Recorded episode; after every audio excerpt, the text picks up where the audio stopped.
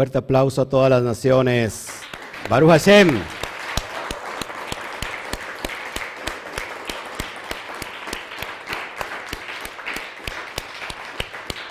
Ahora una fuerte ovación para el bendito sea. Uno, dos, tres.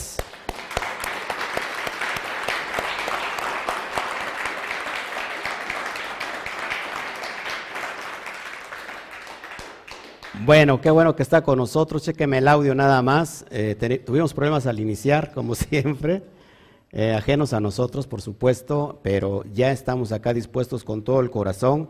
Así que me gustaría que nos acompañara a compartir, por favor, ayudara a compartir, le pusiera me gusta, me encanta, como ya sabe, en, YouTube le tiene que poner me gusta para que sea interesante y lo pueda eh, el motor de búsqueda eh, dar más fácil. Por lo cual también en Facebook me póngale me encanta y compártalo, por favor. Antes de iniciar, estamos muy contentos, estamos al inicio de una nueva entrega de una nueva epístola, sobre todo de Chimón Barjoná, si no sabe usted quién es Shimón Barjoná, bueno, Pedro, para los cuates, Pedro.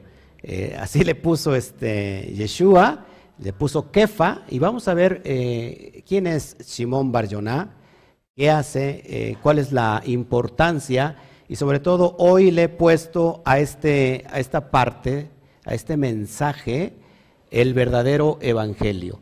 Vamos nosotros a discernir cuál es el verdadero evangelio.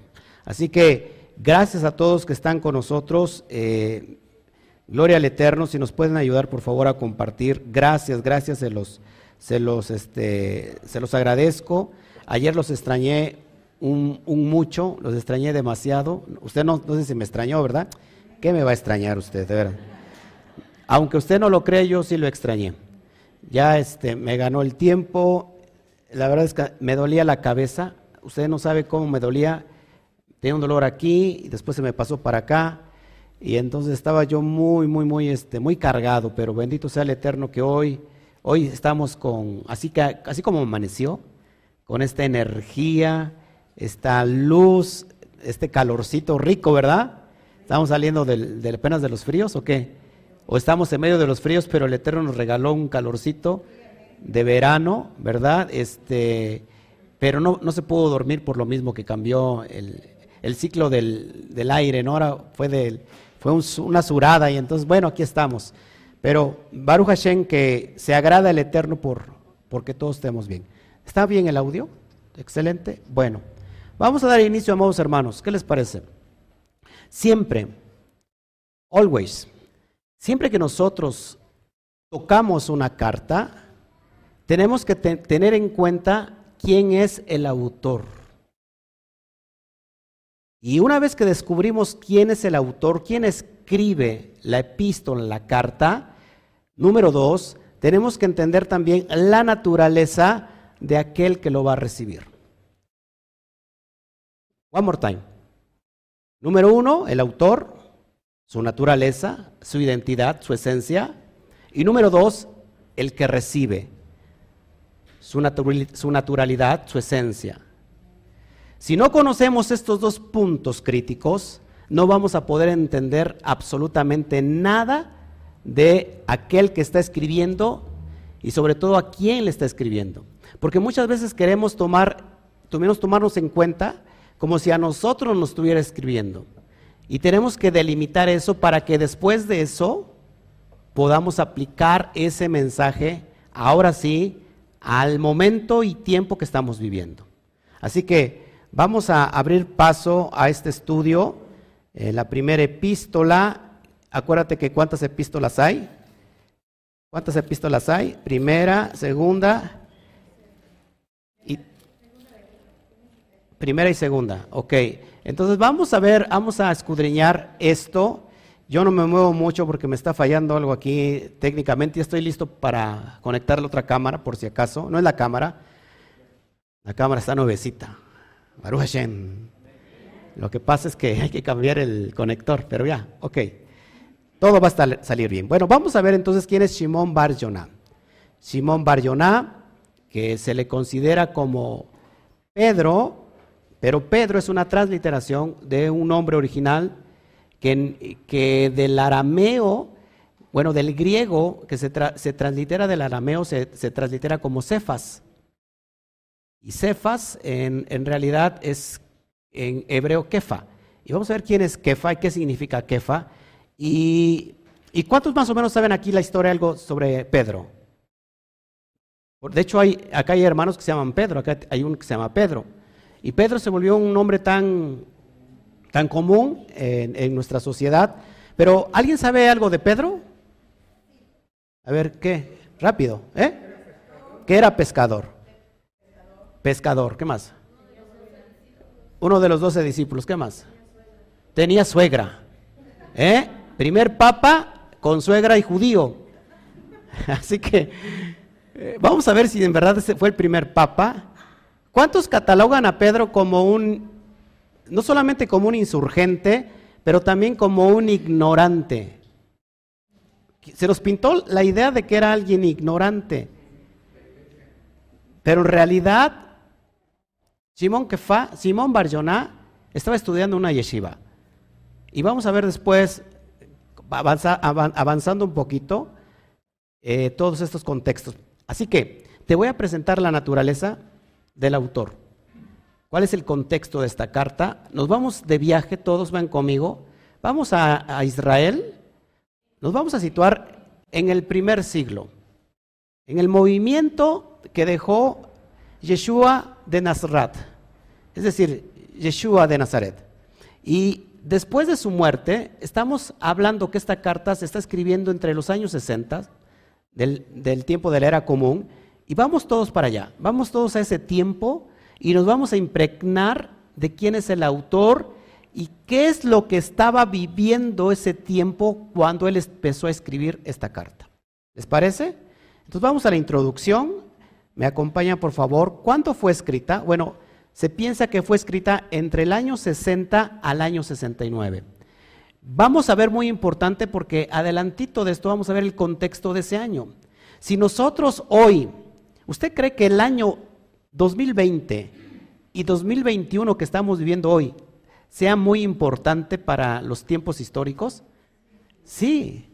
Entonces tenemos que tomar en cuenta lo que estamos viviendo porque dependiendo esa estructura de atmósfera del tiempo, entonces dependen mucho las acciones de las personas.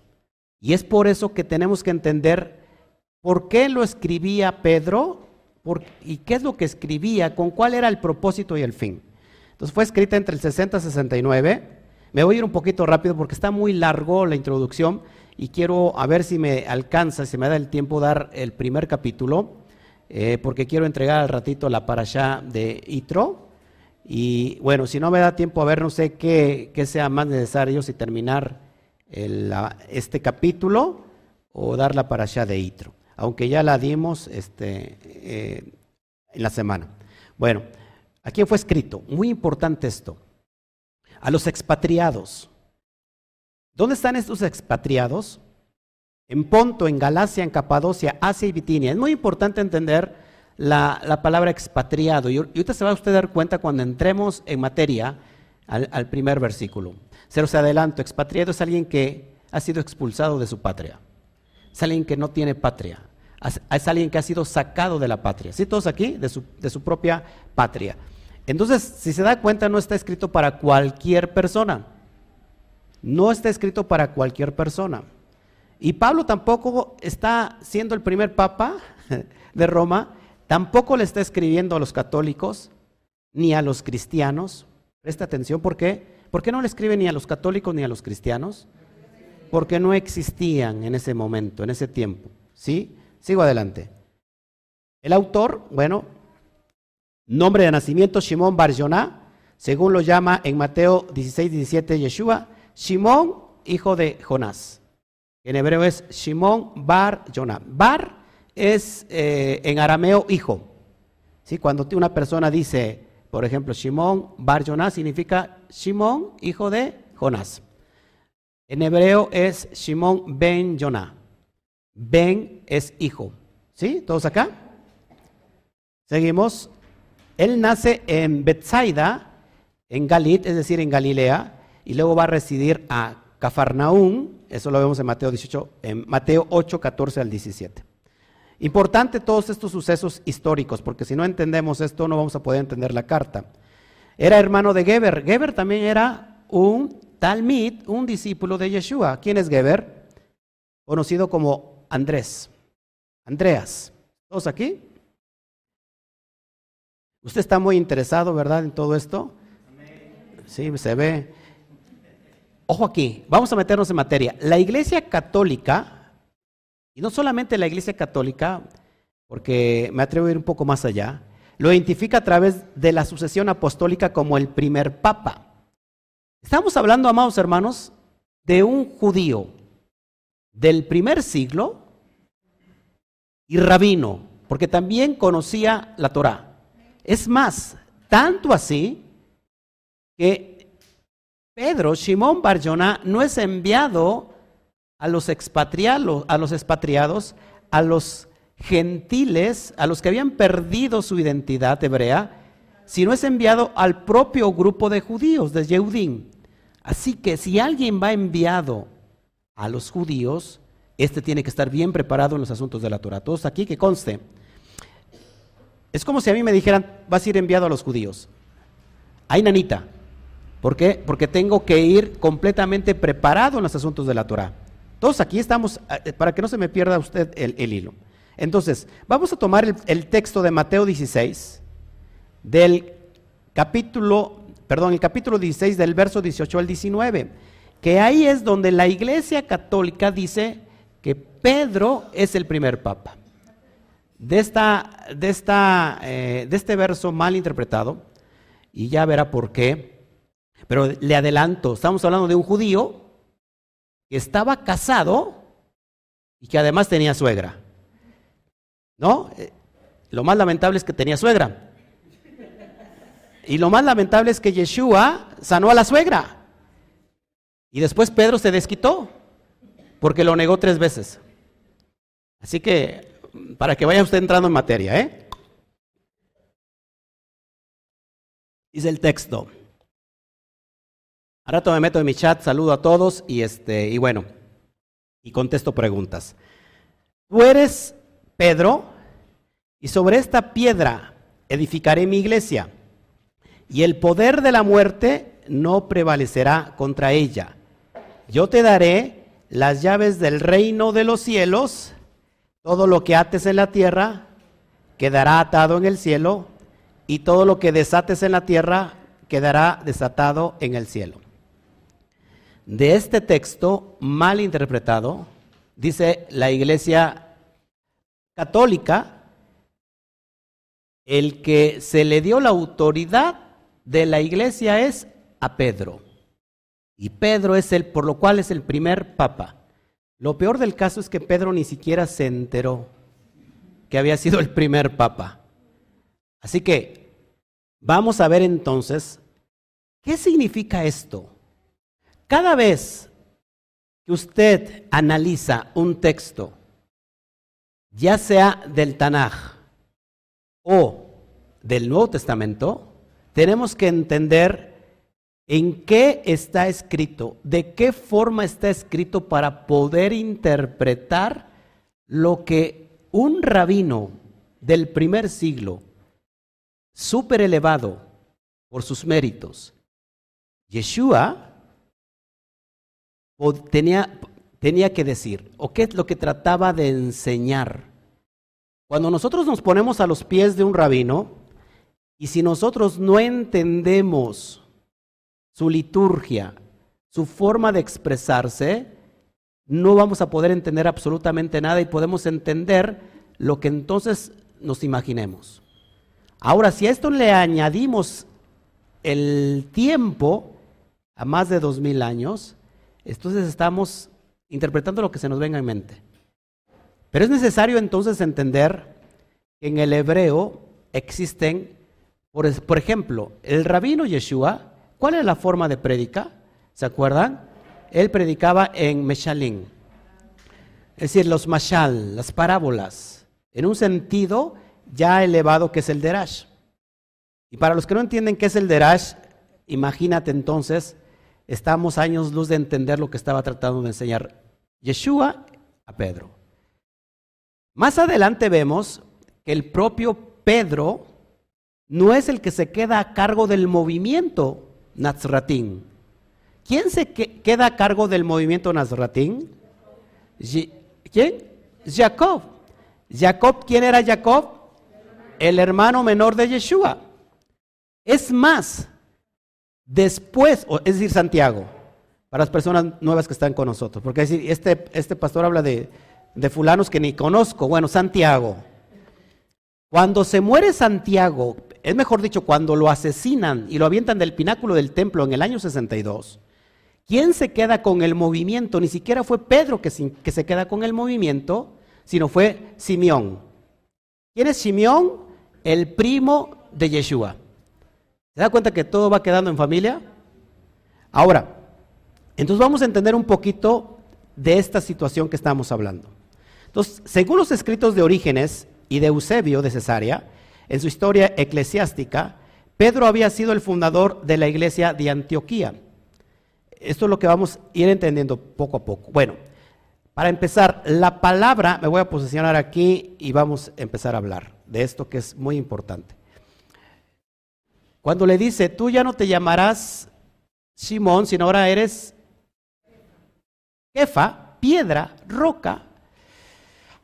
Se puede decir que Simón es como, como una, una caña endeble. Ahora eres roca. Pero vamos a ver aquí que el juego de palabras, si nosotros no conocemos el juego de palabras que está dentro del hebreo, vamos a estar mal interpretando. Cada, cada país, cada cultura tiene un juego de palabras. Usted sabe que los mexicanos tenemos mucho juego de palabras muchos modismos. Es decir, que podemos tomar una palabra haciendo alusión a otra palabra. Es como mezclar la gimnasia con la magnesia. ¿Está usted conmigo? Por ejemplo, yo no, conozco mucho de, las cuestiones eh, de las expresiones idiomáticas, por ejemplo, en el español. Mi esposa, que es eh, maestra de español, me podrá guiar. En México, a un conjunto de amigos se le puede llamar banda. Y tú ves a un conjunto de amigos y le dices, ¿qué onda banda? Es si estás saludando a un conjunto de amigos. Pero fíjate el juego de palabras. Entonces, la banda, y es tomado de qué? De una banda grupal, de una banda de guerra, de una banda de que son varios, un conjunto de personas que están en la misma armonía. Entonces tú tienes tu banda, yo tengo mi banda. No sé si me explico. Ahora, fíjate el juego de palabras. Una persona puede decirle a ese conjunto de amigos, tomado de la palabra banda, le puede decir, ¿qué onda bandera? Ahí está mi bandera. Y bandera es un juego de palabras haciendo alusión a banda. Pero si luego tú eso lo extraes de todo el contexto cultural, y lo, y lo pones en Rusia, por ejemplo, y ahí está un ruso que está tratando de interpretar, y dice, pasaba Oscar y saludó a la bandera porque dijo, ¿qué pasó bandera?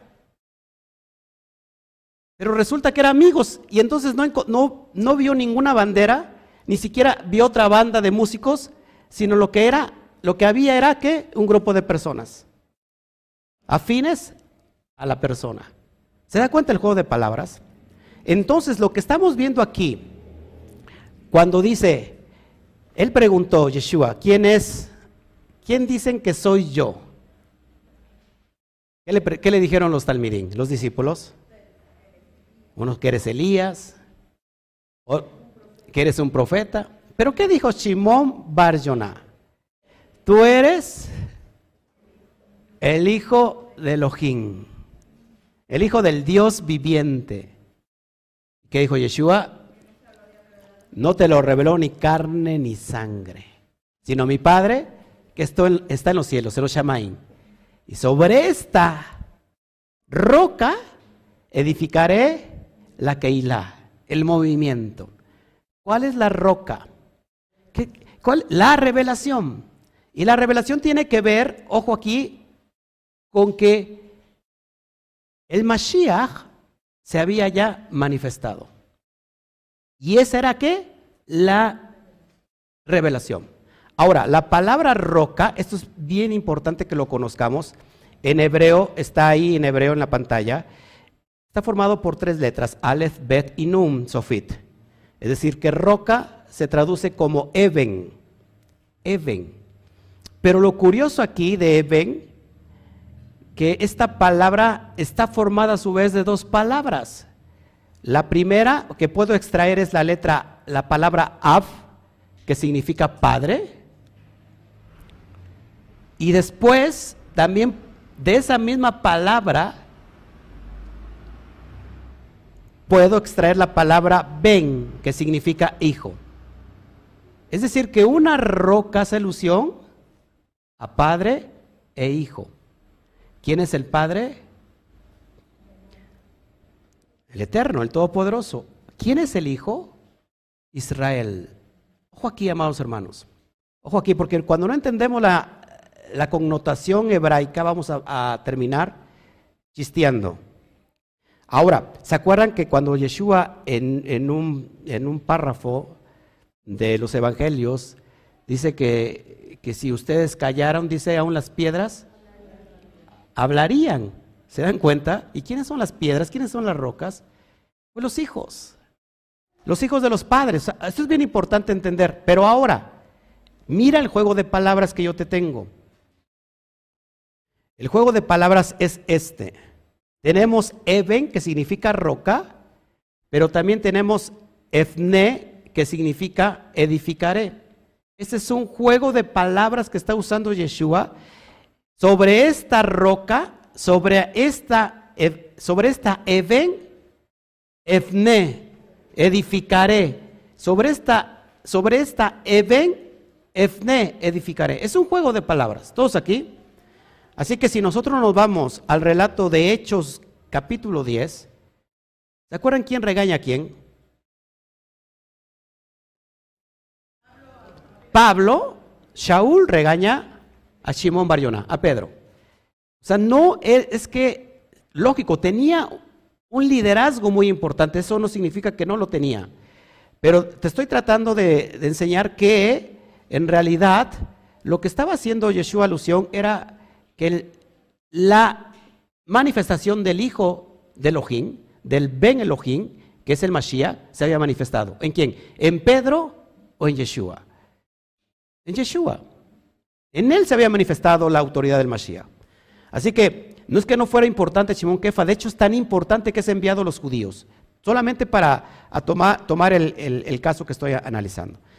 Abraham también es identificado como una roca. Fíjate, si nosotros vamos a Isaías 51, 1 al 2, Isaías 51, 1 al 2 dice, oídme los que seguís la justicia, los que buscáis a Yudkei mira a la piedra de donde fuisteis cortados y al hueco de la cantera de donde fuisteis arrancados. Mirad a Abraham, vuestro padre, y a Sara, que os dio a luz, porque cuando no era más que, un que, uno solo lo llamé y lo bendije y lo multipliqué.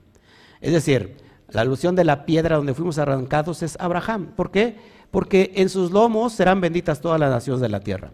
Y Pablo dice que no es que se tratase de muchas simientes, sino de una sola, de Yeshua HaMashiach. ¿Todos aquí estamos entendiendo el concepto? Bueno, solamente para dejar bien claro esto. Ahora, ¿de dónde fue escrita la carta? Muy importante esto, porque el texto de, de 5.13 de, primera, de la primera carta, dice que él envía saludos a la iglesia que está en Babilonia. Y entonces, e, esto se puede traducir, que es como un código para que no se, entendiera, porque al rato, más, más adelantito vamos a ver el contexto de esta carta y por qué se tiene que hablar en códigos.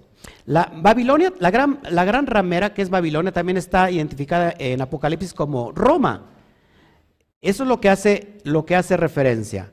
No obstante, otros estudios alegan que, había, que no había razón alguna para utilizar términos crípticos para referirse a Roma en un, en un simple saludo. Suponen que Babilonia, ojo, se refería efectivamente a una comunidad asentada en las ruinas de la antigua Babilonia sobre el Éufrates. Bueno, solamente para tener referencia de lo que estamos hablando. La tradición católica de los padres de la iglesia narra que Pedro acabó sus días en Roma, donde fue obispo, y que allí murió martirizado bajo el mandato de Nerón en el circo de la colina vaticana o en sus, en sus proximidades sepultado a poco a distancia del lugar de su martirio y que a principios del siglo IV el emperador Constantino I, el Grande, mandó construir una gran basílica sobre su sepultura. Bueno, tenemos nosotros la Basílica de Pedro, allá, eh, los que no han visitado Roma, bueno, allá este, pasaba yo todos los días casi por ahí. Bueno, seguimos. El texto apócrifo de Hechos de Pedro escrito en el siglo II, relata que Pedro murió crucificado cabeza abajo. Habíamos escuchado eso, ¿no? Eh, dice, le suplico a los verdugos, crucifíquenme así, con la cabeza hacia abajo y no de otra manera. Es lo que expresan que dijo Pedro. ¿Sí? Seguimos avanzando. Pedro de Alejandría, que fue obispo de esa ciudad y falleció eh, más o menos por el alrededor del 311, del tiempo de la era común, escribió una epístola de nombre sobre la penitencia en el que dice, ojo, eh, en comillas, Pedro, el primero de los apóstoles, habiendo sido apresado a menudo y arrojado a la prisión y tratado con ignomía, fue finalmente crucificado en Roma. Otro, otro, otro testimonio. Orígenes, en su comentario al libro de Génesis 3, citado por Eusebio de Cesarea en su historia eclesiástica, dice que Pedro pidió ser crucificado cabeza abajo por no considerarse digno de morir del mismo modo que Yeshua. Les trago, eh, lógico, datos históricos para que vayamos viendo todo lo que está alrededor de Simón Kefa. Eusebio de Cesarea describe que está registrado que Pablo fue decapitado en la misma Roma ¿Y cuántos saben eso? Que ahorita lo vamos a tratar. Y que Pedro también fue crucificado bajo Nerón, en un lugar no muy distante de Roma entre el año 67 y 68, del tiempo de la era común. Miremos el contexto, pues, ahora entonces de la carta. ¿Cuál es el contexto? Estamos hablando, amados hermanos, que en el año, déjeme citearme aquí eh, en los textos que yo traigo, en el año, ojo aquí, apúntelo, en el año 64 al 67, el emperador Nerón persiguió al pueblo judío. Y es cuando Rab Shaul o Pablo muere por mandato de Nerón. Es decir, que le mandó a cortar la cabeza y no solamente a él, sino a todos los líderes del movimiento, del movimiento nazaratín. ¿Qué es el movimiento nazaratín? El movimiento nazareno. Es decir, la escuela que dejó Yeshua. Cada rabino tiene una escuela. Cada rabino deja una escuela. Todos aquí, no, a ver, no es en el sentido que nosotros hemos entendido que hay una secta, cruz, cruz, ¿no? Que se vaya el diablo y que venga Jesús, ¿no? En el primer siglo, las sectas, el sectarismo era tan común porque hay tantas formas de interpretar la Torah y hay muchos lados. había dos escuelas rabínicas muy poderosas, a ver si se acuerdan. ¿Quiénes eran las dos escuelas desde antes del primer siglo? Shammai y Hillel. Es decir, cuando Yeshua nace, se encuentra con estas dos corrientes que hasta el día de hoy están vigentes. Ahora, Shammai presentaba la escuela dura, rígida, pero Hillel representaba la escuela flexible. Eh, Yeshua convergía entre esos, esas dos interpretaciones. Ahora, entonces cuando un rabino se levantaba una yeshiva, una escuela, tomaba cierto porcentaje de Shammai y lo combinaba con cierto porcentaje de Gilel. Es decir, no estaba completamente de acuerdo con la doctrina de Shammai. Y se creaba otra qué? Otra escuela. Y sucesivamente así, cada, cada mentor, cada maestro tenían sus discípulos. Eso se consideraba en el primer siglo y que es hasta el día de hoy todavía está vigente en, el pueblo judío. Es decir, que no me voy a meter en esto, pero se los menciono porque después les quiero llamar eh, la atención para que usted preste oído y se interese. Se puede decir históricamente, bajo el contexto de los evangelios, que Yeshua tenía un rabino y que Pedro, antes de que ser discípulo de Yeshua, tenía otro rabino. y vemos la escena donde Juan el Bautista hace inmersión a Yeshua. Solamente un rabino puede hacer la inmersión a su, a su. Así que, ojo aquí, ya, ya después vamos a meternos eh, fuerte en, el, en, esto. Pero Yeshua deja una escuela conocida la secta del camino o la secta de los nazarenos. ¿Dónde nos damos cuenta? Pues en Hechos. En Hechos dice que esa, era la, secta que dejó Yeshua. Amados hermanos, si usted se ha considerado que la secta es del diablo, estamos hablando hoy de una secta que hasta el día de hoy, pues si te das cuenta, se, ramificó y se convirtió en miles y miles y miles de, sectas. Porque cada denominación es una secta. Son denominaciones sectarias. ¿Todos aquí? Ahora, muy importante que entendamos esto. Entonces, cuando está escribiendo Pedro la carta, hay un gran temor y pavor porque Nerón, el emperador romano, está persiguiendo a los líderes de las comunidades judías. Y no solamente eso, sino que manda a decapitar a Pablo, manda a perseguir a todos los judíos, tanto los que están establecidos en la comunidad de Roma, no porque estuvieran en Roma significa que eran romanos, sino que había una comunidad judía en Roma. Y no solamente, ojo aquí, no solamente los judíos que están en Roma, sino los judíos que están en todo el Asia Menor. Y vamos a ver cómo esto sí llega a causar efecto inclusive dentro de Jerusalén. ¿Me está entendiendo? Muchos no le gusta la, la historia, pero si no conoce la historia, está condenado a repetirla. Ojo aquí. Ahora, año 65, el gobernador de Judea en ese momento era Decius Florus, y Decius Florus, que es procurador romano de Judea, recauda todo el oro que está en Jerusalén y lo lleva para Roma. Ojo aquí, incluyendo el oro del templo. Es decir, Decius Florus dijo, vamos a saquear todo el oro que, tiene, que tiene el templo de Jerusalén, inclusive que esa menorá gigante, y todo eso le pertenece a Roma. ¿Qué se, qué se mueve con esto? La primer revuelta judía. Y esto a mediados del 65 para que el año 66, amados hermanos, Jerusalén está en contra, los judíos de Jerusalén, los judíos de Judea están en contra de Roma. 66 al 70. ¿Cuándo termina esta, esta, esta revuelta judía? Con la destrucción del templo en el año 70. ¿Cómo estaba viviendo la comunidad de judíos? Es decir, en, en ese tiempo, decirte que eras judío era decirte que eras enemigo acérrimo de Roma, del imperio. Imagínate cómo estaban todos. Es como si hoy, 2021, todos aquellos que estén guardando la Torah y el Shabbat son enemigos del gobierno. Y esos hay que matarlos. ¿Cómo estaríamos? ¿Estaríamos tan fácil aquí? Que estaríamos a lo mejor con temor, con miedo. Bueno, para que entiendas tú el contexto histórico, porque si no, no vas a entender nada.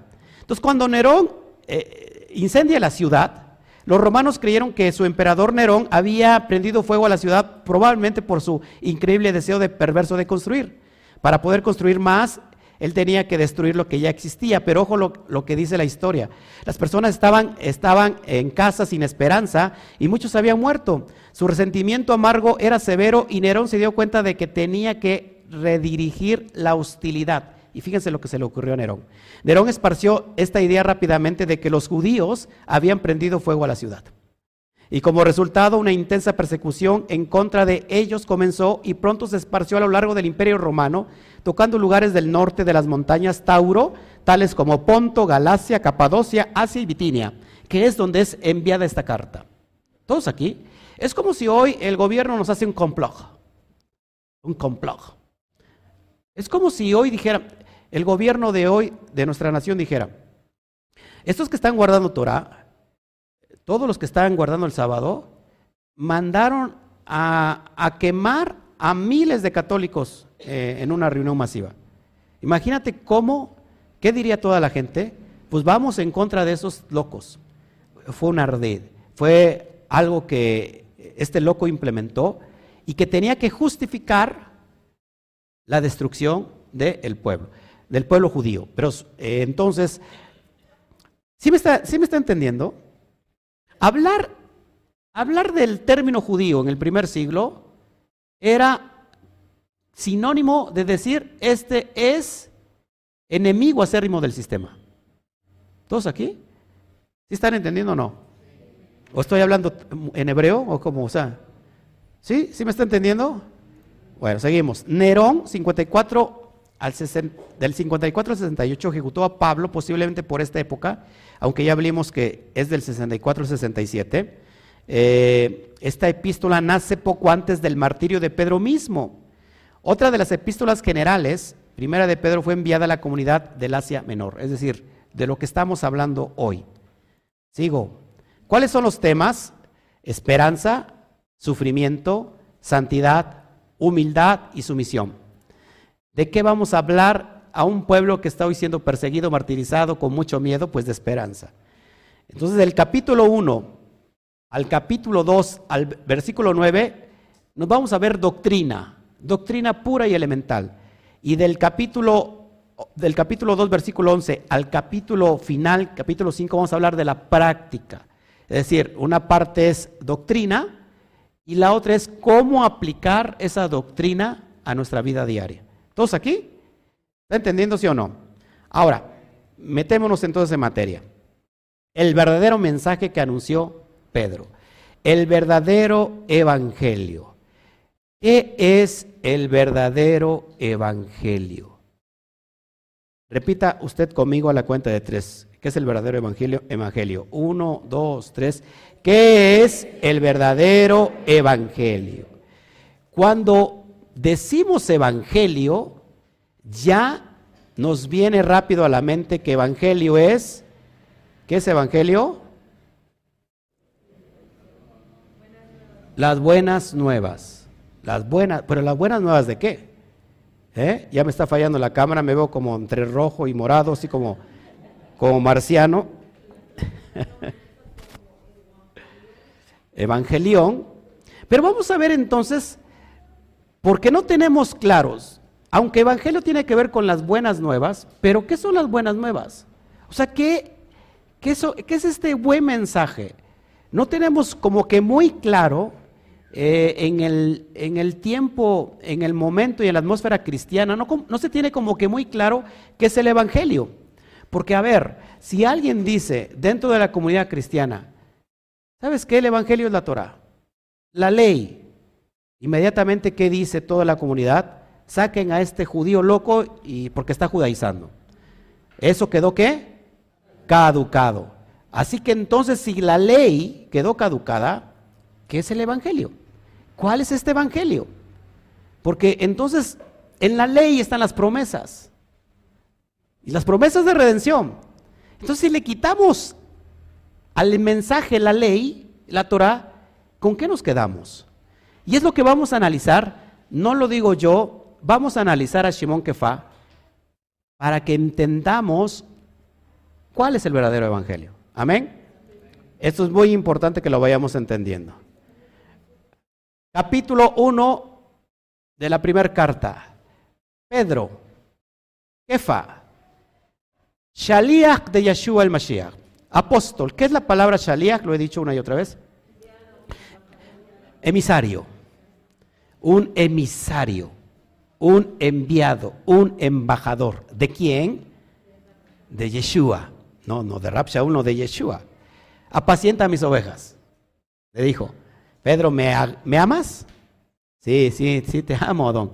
Apacienta mis ovejas. Es enviado nada más y nada más por el maestro, por el rabí por el Rab, por el Rab Yehoshua o Yeshua Hamashiach.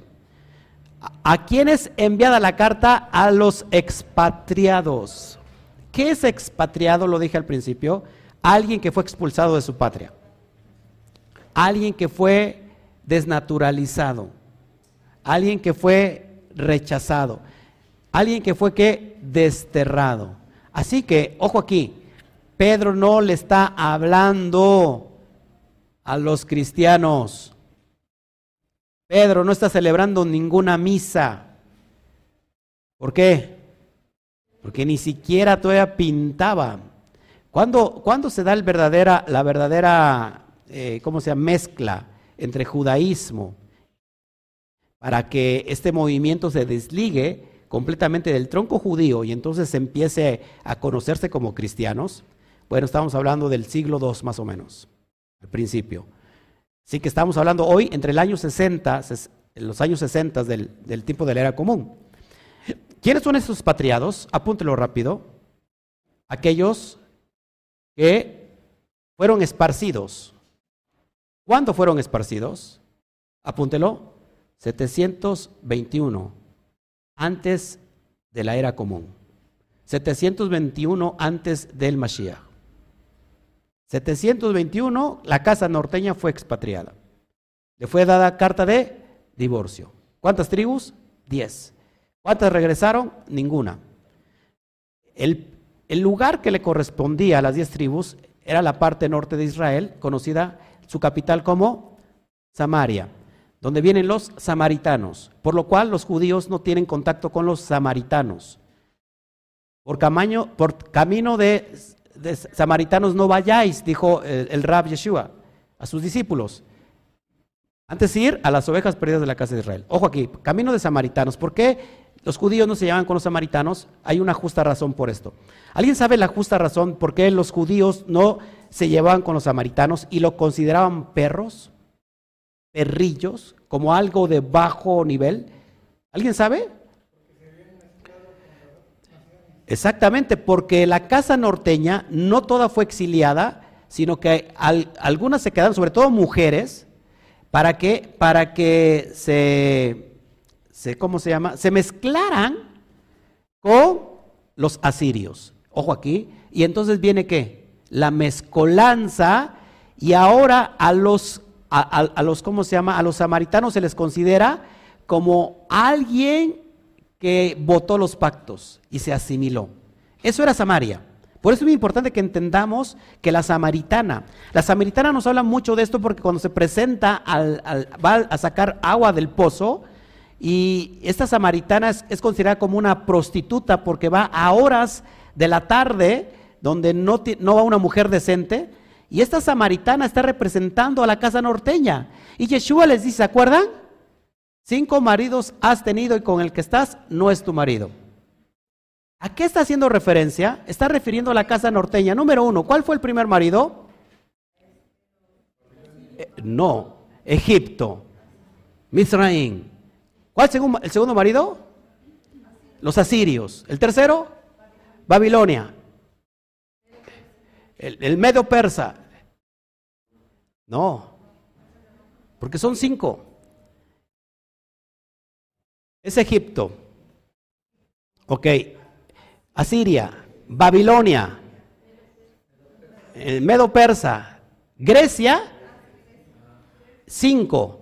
Y el que con el que estás, que es Roma, no es tu marido. Es decir, esta alusión a la mujer samaritana no es otra cosa que a las diez tribus perdidas de la casa de Israel. Por eso Samaria representa a las diez tribus perdidas de Israel. Todos aquí. Y entonces se fueron y los que se quedaron, los asirios trajeron a los, a, los hombres y se mezclaron. Tuvieron hijos y estos nacen y eran rechazados por los judíos porque se les consideraba como que habían tirado el pacto. Esa es la alusión. Ahora, estos, a estos que te estoy hablando, que perdieron su identidad y que ahora estaban mayoritariamente por el Asia Menor, es donde Pablo les escribe a, e, perdón, Pedro les escribe a ellos. A ellos. ¿Está usted identificando?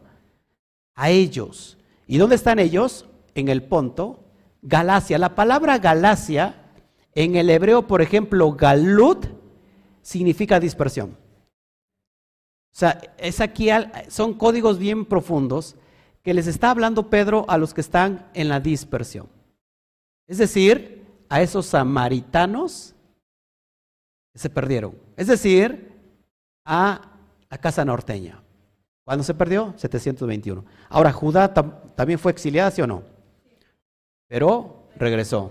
Fue a Babilonia y regresó después de 70 años. Y que también Judá se asimiló, ¿eh? Judá también trajo muchas costumbres paganas. Ahí vemos, por ejemplo, los nombres eh, que tenemos hoy en el hebreo, los nombres de los meses. Tenemos un nombre que se llama un nombre de un, de un mes que se llama Tamuz, en referencia al ídolo de oro que, adoró el pueblo.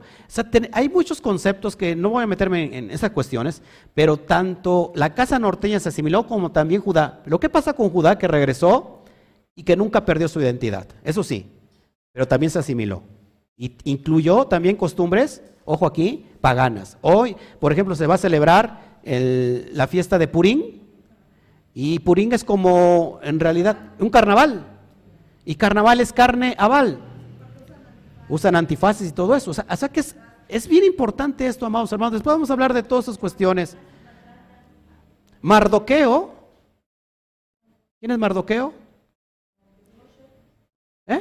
Y Marduk es, un, es un nombre eh, de un dios babilónico. Y, Esther hace alusión a, a Istar o, Isis. Es impresionante que cómo se va asimilando todas estas cuestiones y a veces no lo sabemos. Por eso, amados hermanos, tenemos que regresar siempre a la verdad dura, pura, perdón, que es la Torah. Todos aquí. Entonces, ¿a quién le está escribiendo? A los que están exiliados. ¿Todo el mundo está, me está entendiendo? Estos lugares se encuentran, por ejemplo, Ponto y Galacia están en la actual Turquía, hoy Turquía, por ejemplo, lo que es Ponto y Galacia. Así que los turcos por ahí están llenos de, los que perdieron su identidad. Pero no solamente se quedaron en el Asia Menor, se fueron para España, Sefarat, eh, se fueron a Alemania, Askenazis, y, después de los de España se fueron por todo el mundo, llegaron a, América, llegaron a México,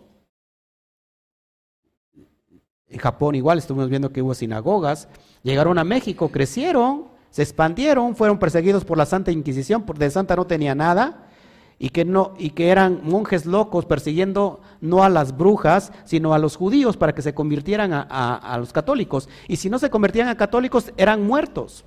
¿Y, los, ¿Y por qué los monjes llevan unas mangas largas, así, este, anchas? ¿Por qué? ¿Saben alguien? Porque llevaban una daga. Debajo de la manga llevaba una daga. Y si decía, te vas a convertir a, católico, y el judío decía, no, no puedo, entonces vas a morir. Y fueron perseguidos. Y después fueron, eh, fueron perseguidos y fueron al norte de México. Y conocemos hoy ese estado, se llama Monterrey, en honor a Monte del Rey. Y ahí comen cabrito, alimento kosher. Nuevo León, el, león de la tribu de Judá. Ojo aquí, y, esto se eliminó en México y se, se, se, dispersó en México y por eso hoy nosotros estamos volviendo. Así que aunque estas cartas son para el tiempo de los que estaban exiliados en el, en el Asia Menor, hoy lo podemos aplicar para nuestra vida. Todos aquí. Y vamos a entender cuál es entonces el verdadero evangelio. Verso 2. Elegidos. Fíjate que esos son elegidos. Según la presencia de Elohim. ¿Qué es la presencia? Es decir, que el Eterno ya sabía que esos sean elegidos. Ahora, significa que entonces yo soy elegido, tú no, tú sí, tú no. ¿Cómo está la cuestión de los elegidos?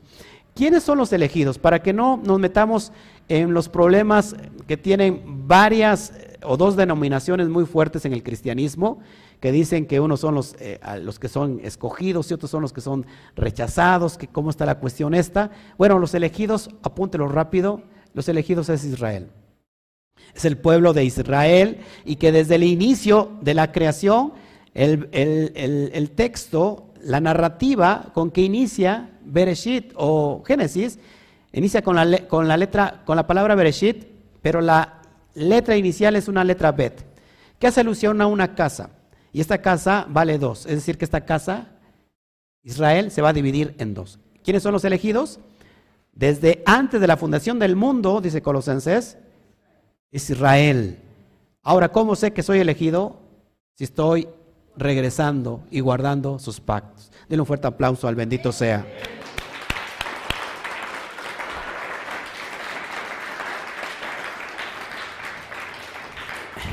Entonces, esta carta es a los elegidos según la, presencia de Hashem, Padre, en santificación del Ruach, para obedecer y ser rociados con la sangre de Yeshua el Mashiach, gracia y shalom, gesed, be shalom, o sean multiplicados. Ojo aquí, santificación del Espíritu. Muy importante que analicemos esto. Ya de entrada es algo bien fuerte. ¿Cuántas personas vemos en la atmósfera cristiana que quieren ser llenos del Espíritu? ¿Y cuál es, cuál es el propósito de ser llenos del Espíritu? Que la persona hable en lenguas. Por lo cual, si la persona no habla en lenguas, esta persona no está llena del Espíritu. ¿Cómo termina la persona en cuestión?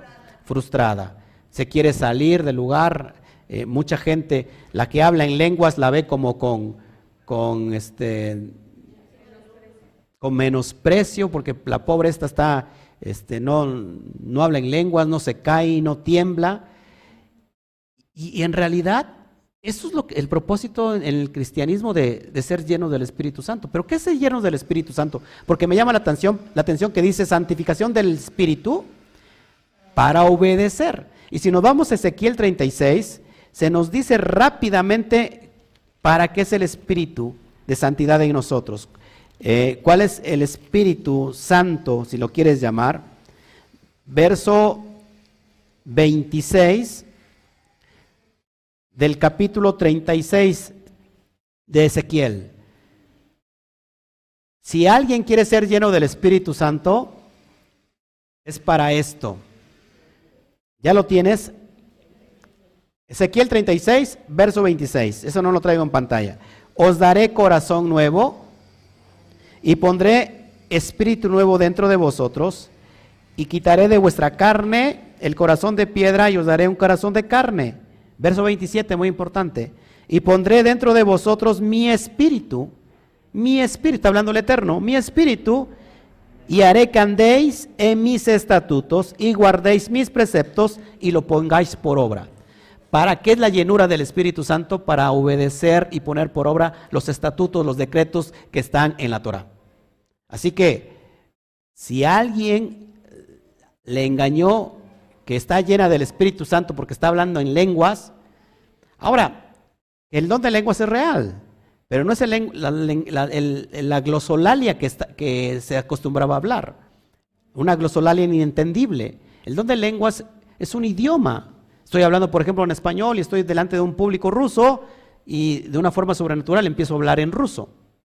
¿No? Es el don de lenguas. Ahora, creemos en eso, pero la, llenura del Espíritu Santo, el propósito es para llevarte, ¿para qué? Para obedecer sus estatutos. Así que una persona, aunque no hable en lenguas, aunque no tenga el don de sanidad, pero está obedeciendo, está llena del Espíritu Santo. Porque, a ver, los dones son para, el Eterno los da quien quiere y como Él quiere. No lo hace por la persona, ni porque, ni porque sea tan bonita o, o tan bonito. Lo hace por él quiere hacerlo. No es del que corra, sino del, que el Padre quiere. ¿Sí estamos aquí? Así que, Baruch Hashem. Dice Pablo, anhela el mejor don. No voy a anhelar el don de la profecía, Baruch Hashem.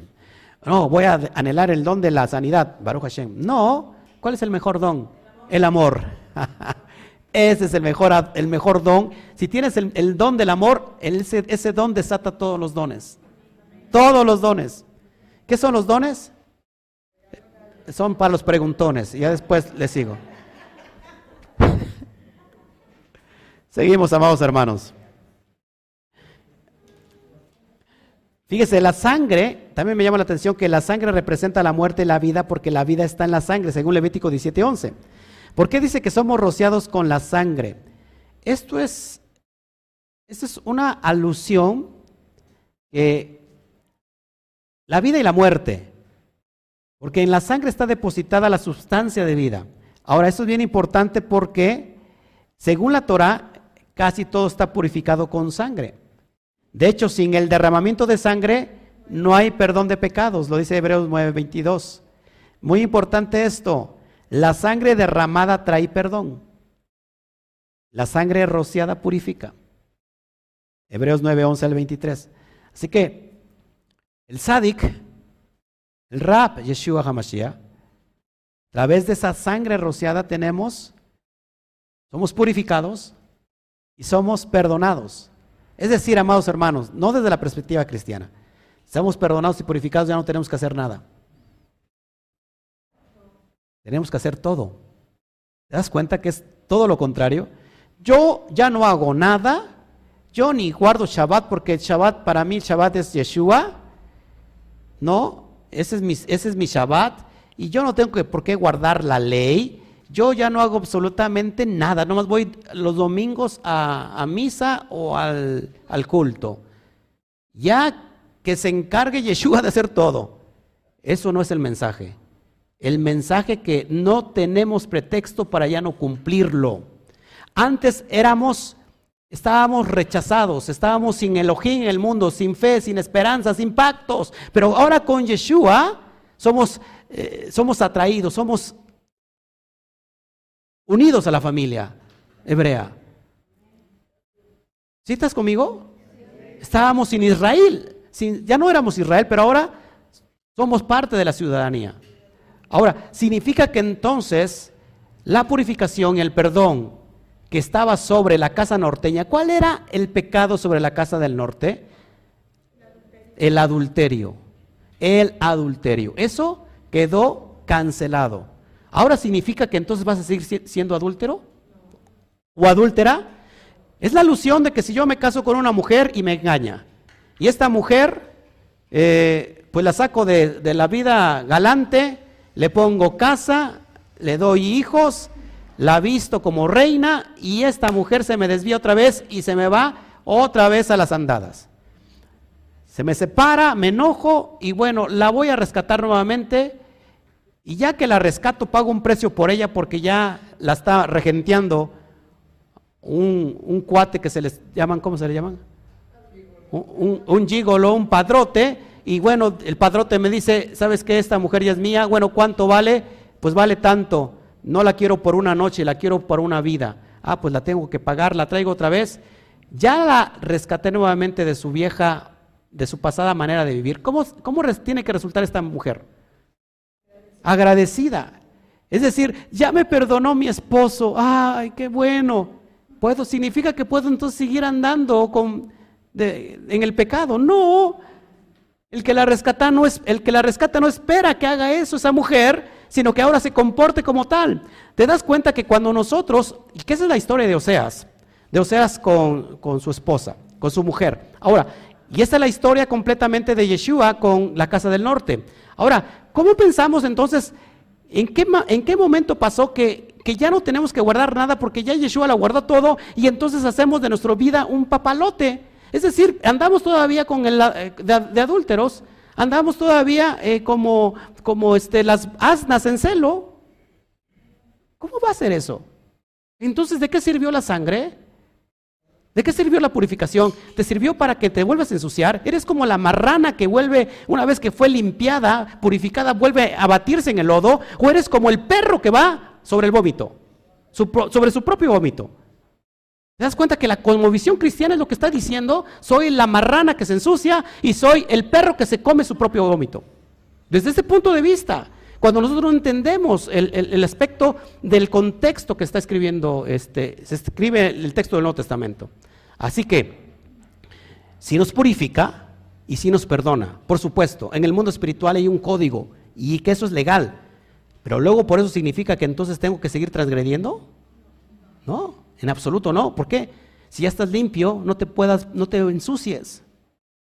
Si ya fuiste perdonado, entonces agradece y camina en ese camino y, camina en esa vertiente. No sé si estás conmigo. Ya hasta me enojé. Vámonos. Verso 3. Bendito el Elohim y Padre, ojo aquí, bendito el Dios, el Elohim y Padre de nuestro Rab de nuestro Señor, de nuestro Adón, de nuestro Rabí Yeshua el Mashiach. ¿Cómo es posible que el propio, fíjate, me extraña mucho la idea, la cuestión de la unicidad, cuando el propio Pedro le revela al padre de los Shamaín que Yeshua es el Hijo. ¿Qué acaso Pedro dijo, tú eres el mismo Dios viviente. ¿Dijo eso Pedro a Yeshua? Dijo, tú eres el hijo del Elohim viviente. ¿Qué le dijo Yeshua? Mal has dicho, yo soy también el Padre. Yo también soy Dios. ¿Dijo eso Yeshua? No, eso, no te lo reveló ni carne ni sangre, sino mi Padre que está en los cielos. Y, y Pedro mismo está diciendo aquí, bendito el Dios, el Elohim, y Padre de nuestro Adón, Yeshua, el Mashiach. ¿Te das cuenta qué tan práctico y tan fácil resulta interpretar sin tantos argumentos que no existen eh, en la Torah para sacar conclusiones erradas que, que nos metieron en el cristianismo? Eso es impresionante. Que según gran, su grande misericordia nos hizo renacer para una esperanza viva por la resurrección de Yeshua, el Mashiach de los muertos. ¿Quién nos hizo renacer? ¿Yeshua o el Padre? El Padre, ahí lo está diciendo Pedro. ¿Por qué? ¿Por qué nos hizo renacer? Dice, nos hizo renacer para una esperanza viva por la resurrección de Yeshua, el Mashiach de los muertos. Yeshua significa la resurrección de los muertos, de Yeshua significa el, primer, el primer renacido, el primer resucitado de entre los muertos. Todos vamos a pasar por allá. Y aparte está hablando de una analogía en el, en el sentido del alma. Cada vez que nosotros hacemos Teshuvah, repita conmigo Teshuvah. ¿Qué significa Teshuvah? Arrepentimiento. Cada vez que nosotros hacemos Teshuvah genuina, renacemos. Volvemos a nacer del agua y del espíritu. Amén. Verso 4. Para una herencia incorruptible, incontaminada e inmarcesible. ¿Qué significa inmarcesible?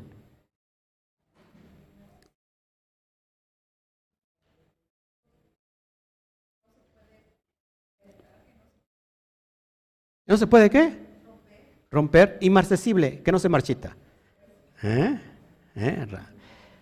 Reservada en los cielos para vosotros, para, para los elegidos, para Israel, para todo Israel, para los esparcidos, que están aún entre las naciones, que están en Estados Unidos, que están en México, que están en, en Veracruz, que están en el Valle de Orizaba, que están aquí en Ciudad Mendoza, que pertenecen a CAMI, Quejilá Mundial. Fuerte aplauso.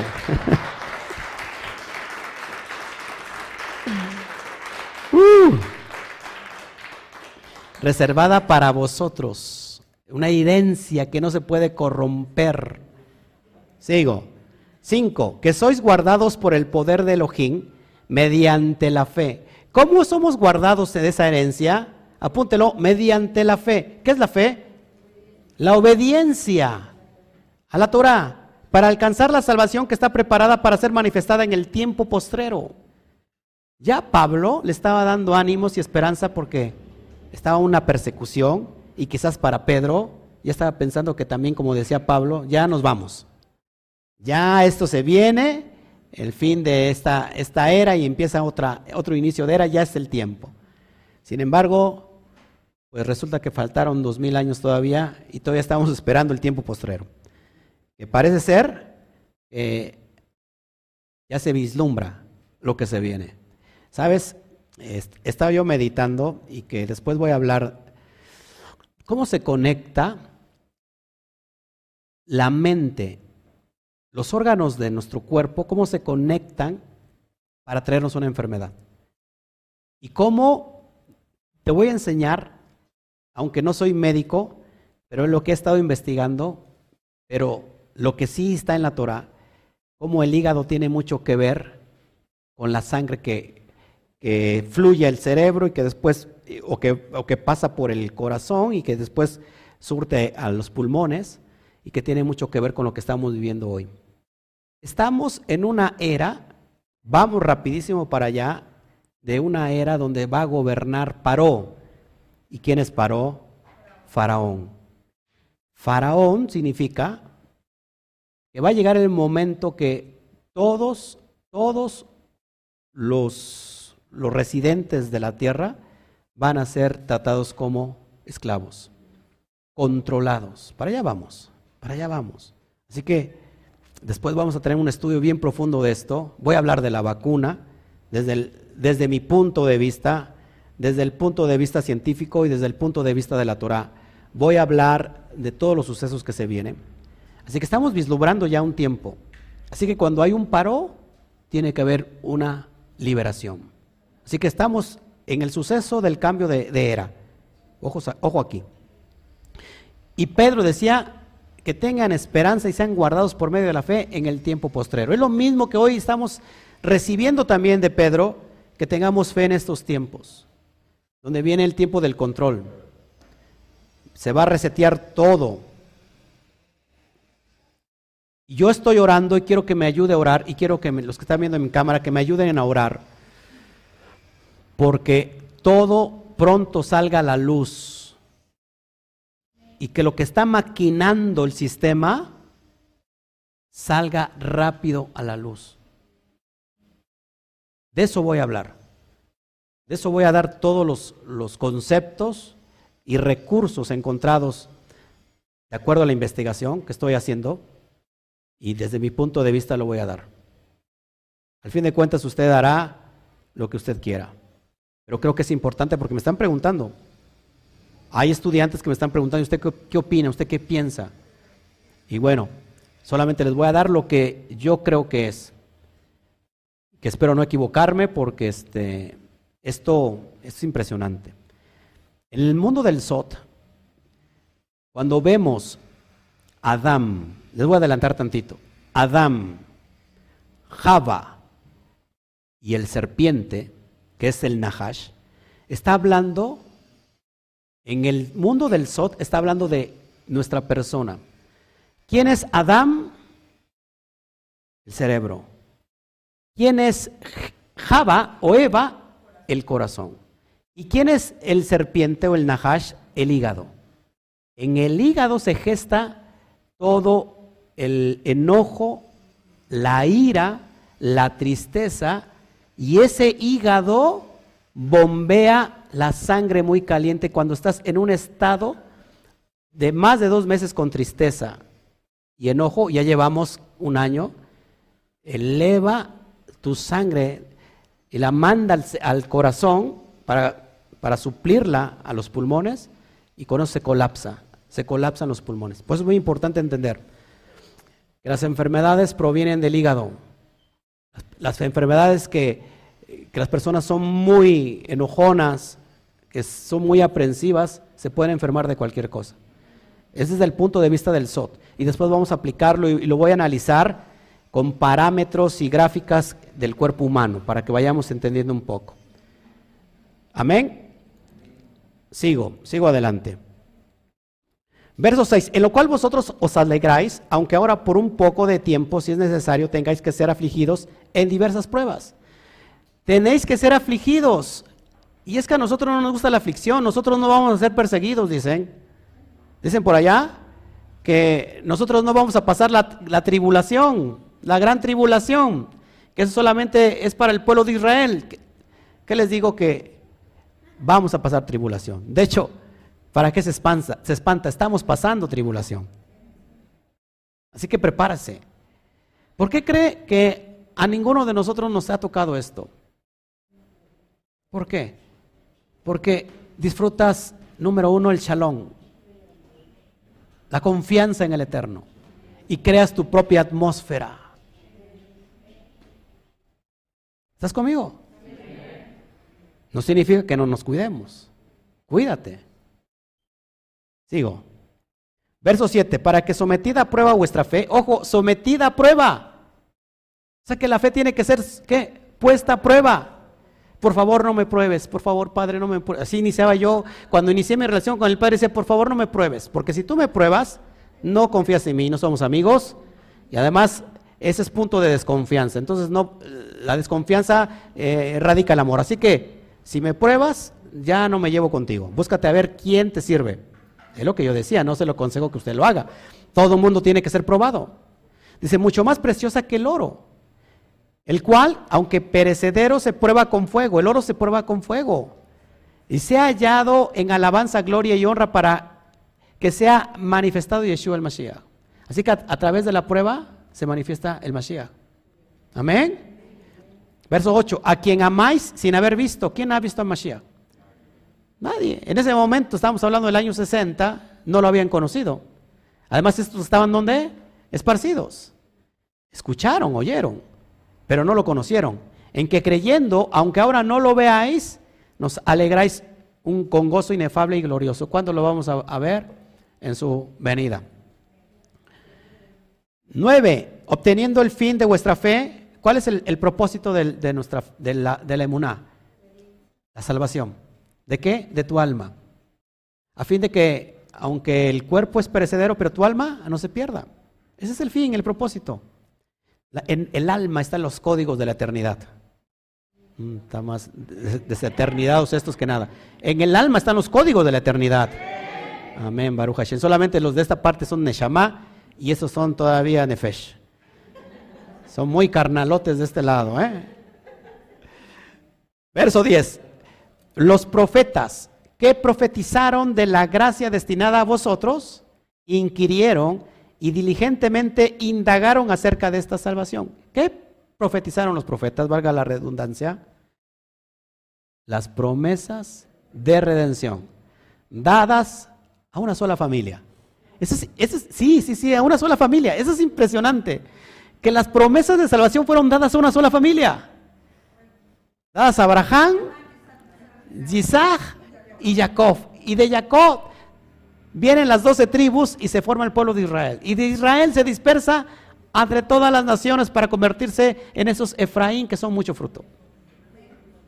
Baruch Hashem, que somos herederos, hijos de Abraham somos, y herederos según la promesa. Denle un fuerte aplauso al Eterno.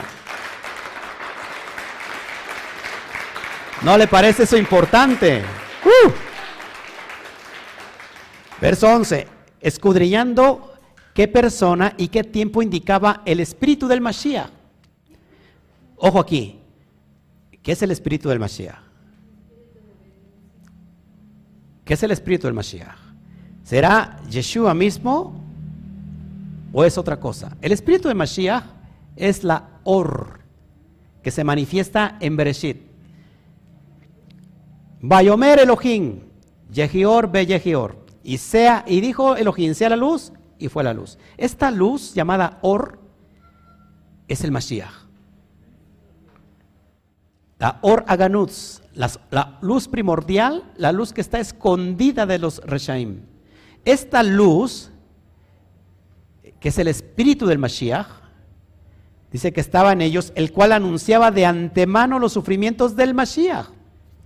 Acuérdense que dos aspectos mesiánicos. ¿Se acuerdan? El Mesías ben Yosef y Mesías ben David. Mesías ben Yosef, el Mesías sufriente. Y el Mesías Ben David, el Mesías rey. Y, las glorias que vendrán tras ellos. Así que, amados hermanos, somos partícipes de esas, noticias. A esto se le reveló que no para sí mismos, sino para nosotros, administraban las cosas que ahora os son anunciadas por los que os han predicado el Evangelio. Los han predicado el Evangelio y vamos a ver qué es el Evangelio. Por el Espíritu de Santidad. Ya vimos qué es el Espíritu de Santidad de nosotros enviado del cielo de los Shamaín, cosas en las cuales anhelan mirar los Melahim, los ángeles. ¡Wow! Los ángeles anhelan ya la redención. Y la tierra igual. Porque si, si los hijos son redimidos, la tierra también es redimida. Y la tierra tiene que estar sufriendo golpes de, de parto por culpa de los hombres. La tierra está siendo destruida, violada, transgredida. Los animalitos están pagando consecuencias. ¿Sabe usted que los animales pagan consecuencias por la desobediencia humana? El, león no se comía al cordero y hoy se lo come por la desobediencia humana. No había muerte, pero entró la muerte por la desobediencia. ¿Qué te parece eso? Es impresionante. Así que, amados hermanos, eh, los mismos ángeles anhelan la redención. Por tanto, ceñid los lomos de vuestro entendimiento. ¿Qué ceñid los lomos? Fájese la cintura.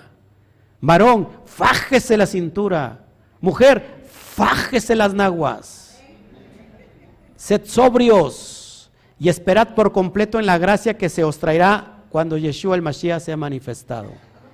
Amados hermanos, que Yeshua el Mashiach nos halle siendo diligentes, siendo diligentes en la palabra, en la Torah, con ropas blancas, limpias, y viendo los estudios del, del Rue Oscar Jiménez Glés. ¿Eh? Sigo. Verso 14. Como hijos obedientes, como hijos obedientes, no os conforméis a los deseos que antes tenías estando en vuestra ignorancia. Ojo, amados hermanos, no podemos estar trayendo lo, que adquirimos en, en Roma, en la ignorancia. Tenemos que tomar la forma, no tenemos que tomar la forma de esos deseos. La ignorancia tiene forma. Ya no seamos de esa forma. Seamos atentos. Verso 15, sino como aquel que os llamó es santo, sé también vosotros santos en toda vuestra manera de vivir en toda vuestra manera de vivir. Y hay algo que viene que a muchos no les va a, gustar, pero tengo que hablar de estos, desafortunadamente. Porque está escrito, sed santos porque yo soy santo. Sed santo porque yo soy santo. Está escrito. Y el propio Eterno está diciendo a su pueblo, sean santos como yo soy santo. Ahora se puede. Fíjate, el, el texto que está escrito lo toman de Levítico 11:44. ¿Y cuál es el contexto de Levítico 11:44 de Set Santos? Se va a sorprender. De las comidas. Levítico 11 habla de las viandas, de los alimentos que son kosher, o sea, puros e impuros. Y ahí en Levítico 11 prohíbe los alimentos que no tenemos que comer, cerdo, eh, mariscos, todo es esa lista que yo he dado ese estudio. Y es en ese contexto que el Eterno le dice al pueblo, sean santos como yo soy santo. En otras palabras te puedo decir, si tú comes, si tú comes cerdo, no eres santo en el contexto de lo que comemos. ¿Por qué? Porque el Eterno no está, está prohibiendo que no comamos cerdo. ¿Cómo ves?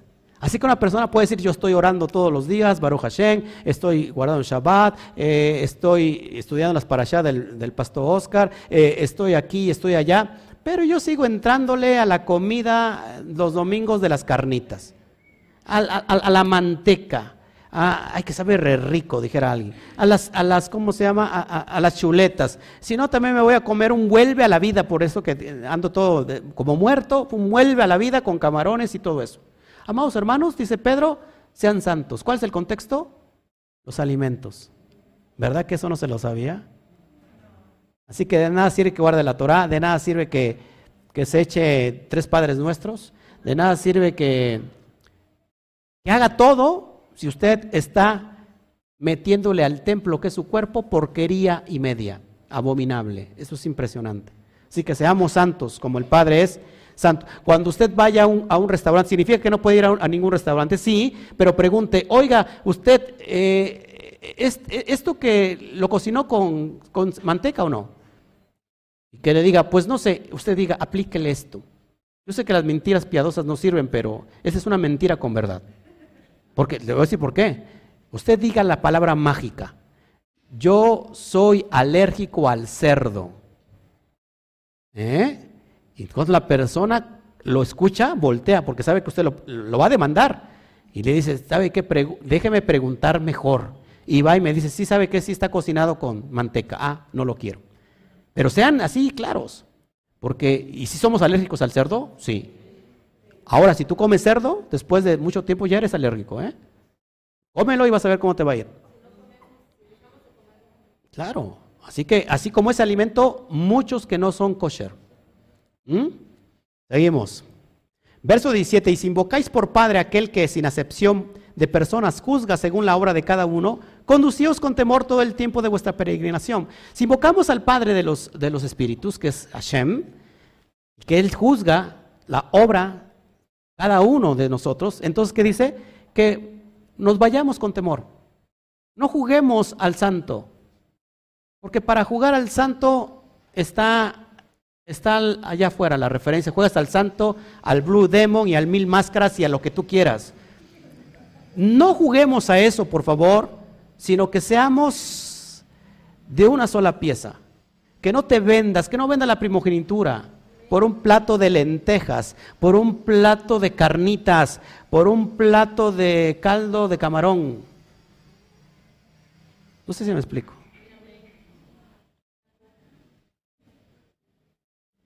El refresco, el refresco hace mucho daño, no a las gaseosas, no a las gaseosas, menos a los refrescos de cola.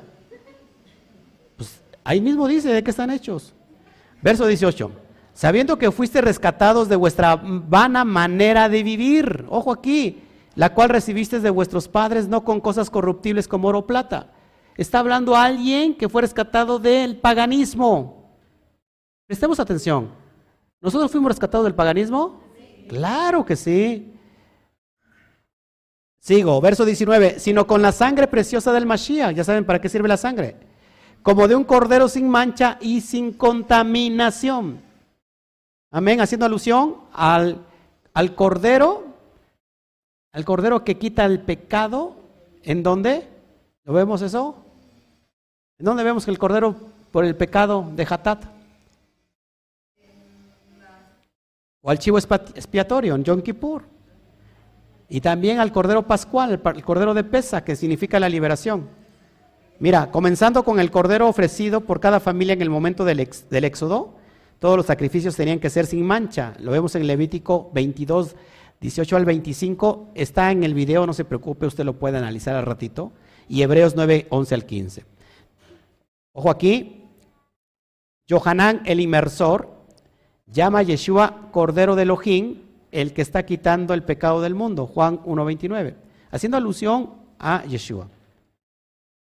Y Yeshua fue un cordero ofrecido como ofrenda hatat, ¿te acuerdan? La ofrenda por el pecado. Hatat, ¿qué significa pecado de qué? De ignorancia para expiar nuestros pecados, según la Torá. Pero también fue el cordero final del Pesaj, que tiene que ver con nuestra liberación. Todos aquí. Es una alusión, no es algo literal. ¿Todos aquí? Bueno. Verso 20. Ya destinado desde antes de la fundación del mundo. Esto ya estaba destinado desde antes de la fundación del mundo porque porque el Eterno ya sabía que la casa, que su pueblo se iba a dividir en dos. ¿Y cuál es el, propósito?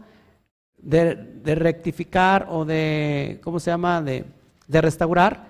Pues lo que se divide se unifica pero manifestada en los posteriores tiempos por amor de vosotros. ¿Por qué? ¿Por qué se esperó hasta estos tiempos? No solamente a los tiempos del primer siglo, sino porque se espera en pleno siglo XXI. Porque se tiene que cumplir la promesa que se le fue dada a Abraham, que sería padre de multitud de naciones. ¿Has visto el polvo de la tierra? Si lo sabes contar, así será tu descendencia. Si puedes contar las estrellas de los cielos, así será tu descendencia. Es decir, que el ser humano está hecho de dos cuestiones, lo divino, lo celestial y la tierra. Polvo de tierra y las estrellas. El cielo y la tierra. Así, está, así estamos hechos. Ahora, ¿cuándo se cumple? ¿Por qué no viene la redención en el primer siglo? Porque no se podría alcanzar a los que estaban dispersos. ¿Cuándo se tiene que cumplir? Eh, eh, dice Romanos 11, da la profecía, hasta que haya entrado la plenitud de los gentiles. Está entrando hoy la plenitud de los gentiles. Estamos en el tiempo postrero. A la vuelta de la esquina. Verso 21. Y mediante el cual creéis en Elohim, quien le resucitó de los muertos y le ha dado gloria para que vuestra fe y esperanza sean en Elohim. Ahora sí viene la pregunta de los 64 mil. ¿Cuál es el Evangelio? ¿Qué es el Evangelio? es el verdadero evangelio de, o cuál es el evangelio que, que, Pablo, que Pedro predicó y no predicó a Roma, no predicó a la iglesia católica, no predicó a los cristianos. Mira cuál es el evangelio de Pedro. 22. Habiendo purificado vuestras almas por la obediencia a la verdad, mediante el Espíritu, para el amor fraternal, no fingido, amaos unos a otros entrañablemente de corazón puro.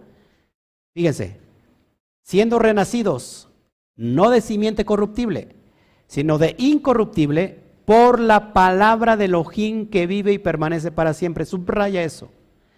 Por la palabra de Elohim que vive y permanece para siempre. Te voy a enseñar qué es el verdadero evangelio, o al menos cuál era el evangelio que Pedro estaba predicando. Verso 24, porque toda carne es como hierba y toda la gloria del hombre es como flor de la hierba, la hierba se seca y la flor se cae. ¿Qué es este texto? Isaías 46 al 9 está citando, ojo aquí, Shimon Barjoná, conocido como Kefa, está citando un texto del profeta Isaías del Tanaj para decir que es el Evangelio. Porque toda carne es como hierba y toda la gloria del hombre como flor de la hierba. La hierba se seca y la flor se cae. Verso 25, más la palabra de Adonai permanece para siempre.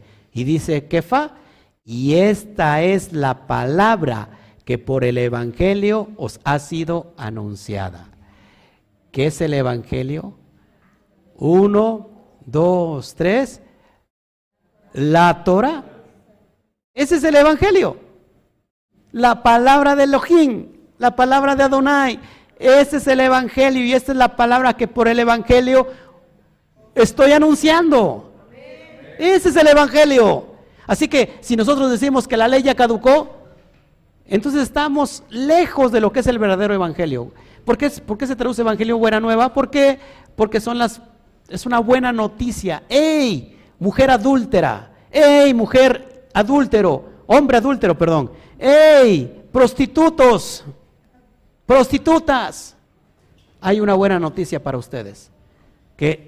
¿Cuál es la noticia? Que van a ser redimidos. Según las promesas dadas a Abraham, Isaac y Jacob. Y esta es la palabra que permanece y que no se marchita. Y esta es la palabra que por el Evangelio os ha sido anunciada. Primer, primer prédica de Pedro se convierte en tres mil. En hechos. Primer mensaje del Evangelio se convierte en tres mil. Segundo mensaje se convierte en cinco mil. Esto es impresionante, amados hermanos. Y no había ningún católico cristiano ahí en ese momento. Impresionante. Sigo, ya terminando. Y con eso Termino. Baruch Hashem. Baruch Hashem, este. Fuerte aplauso al Eterno.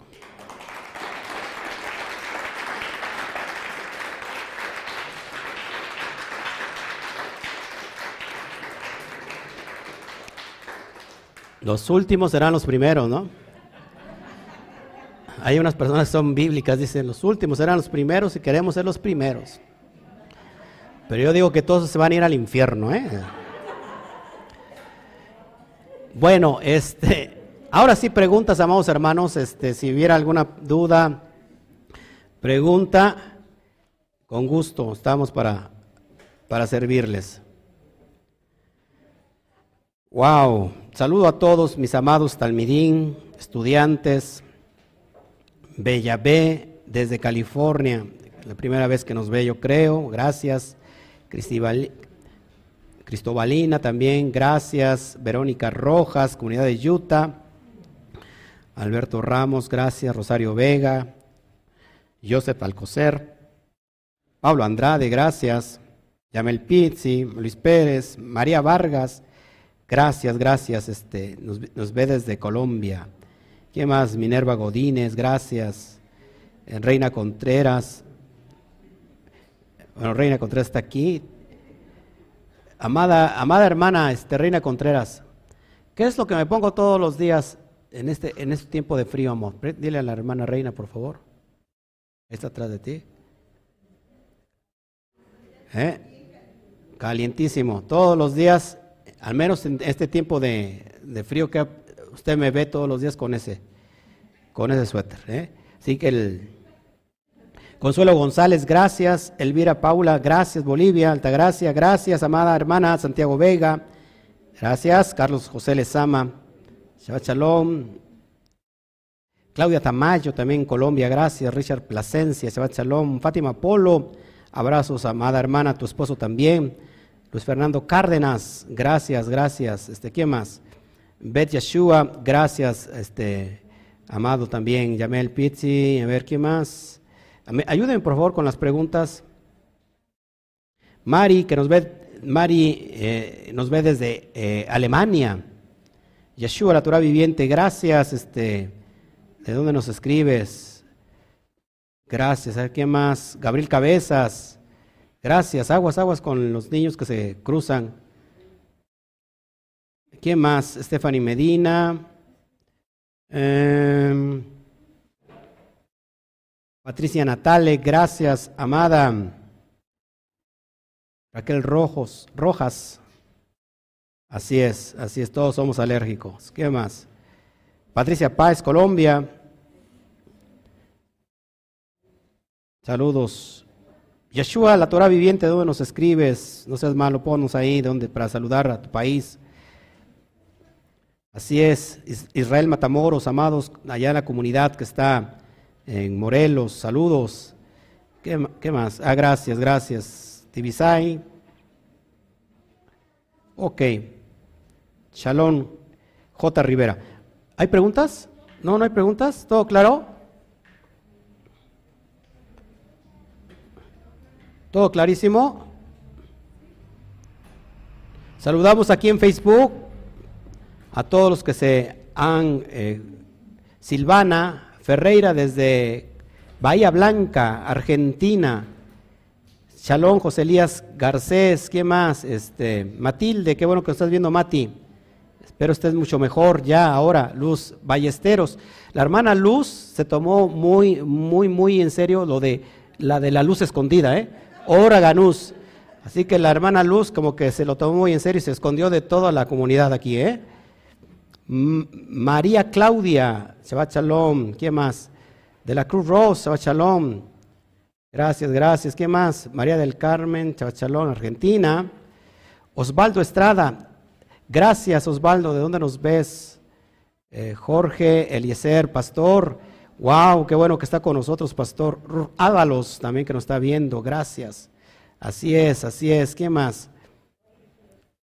Alba Montania, nos escribe de, ay, no nos pone, pero Shabbat Shalom. ¿Quién más?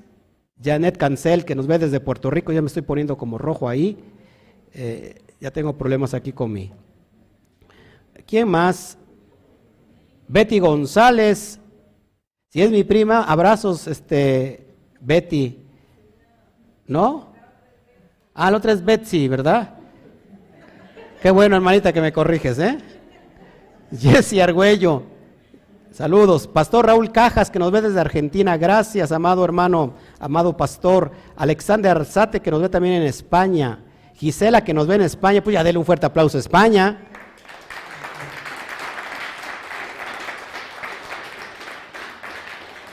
Pilar Gavilán, bendito, bendito seas, gracias.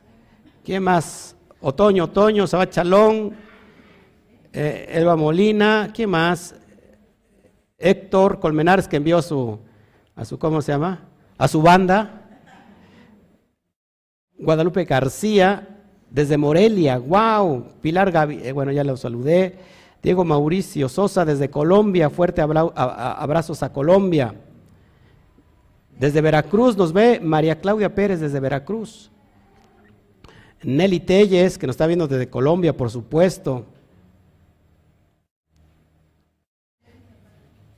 Dice, a ver, hay una, hay una, no sé si sea pregunta, dice que hay algunos de raíces severas que dice eh, que no se debe decir aplico la sangre de Yeshua para proteger o purificar, porque eso se dice en el cristianismo, es verdad, por supuesto es verdad.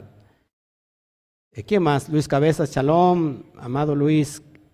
Mira, se me, se me cambia mi, se me ve entre rojo la, la atmósfera, pero es que ya, está fallando mi, el, el aparatito que conecta la computadora. Neddy Cervantes, gracias desde Orizaba. Kenia, desde España también. ¡Wow! Gracias, Connie Montañez. Perfecto, Neddy Cervantes. Perfecto. Bueno, a ver, preguntas. Pregúnteme, pregúnteme.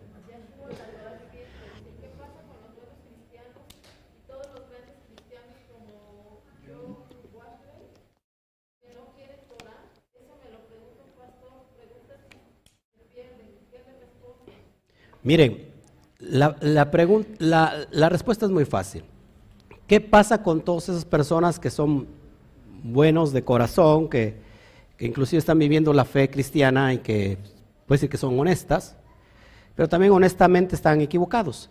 Ahora, este tiempo que, que estamos viendo es el tiempo donde el Padre está llamando a los suyos y que entrar a la puerta de Israel está tan cerquita como a la distancia de un clip de un dedo.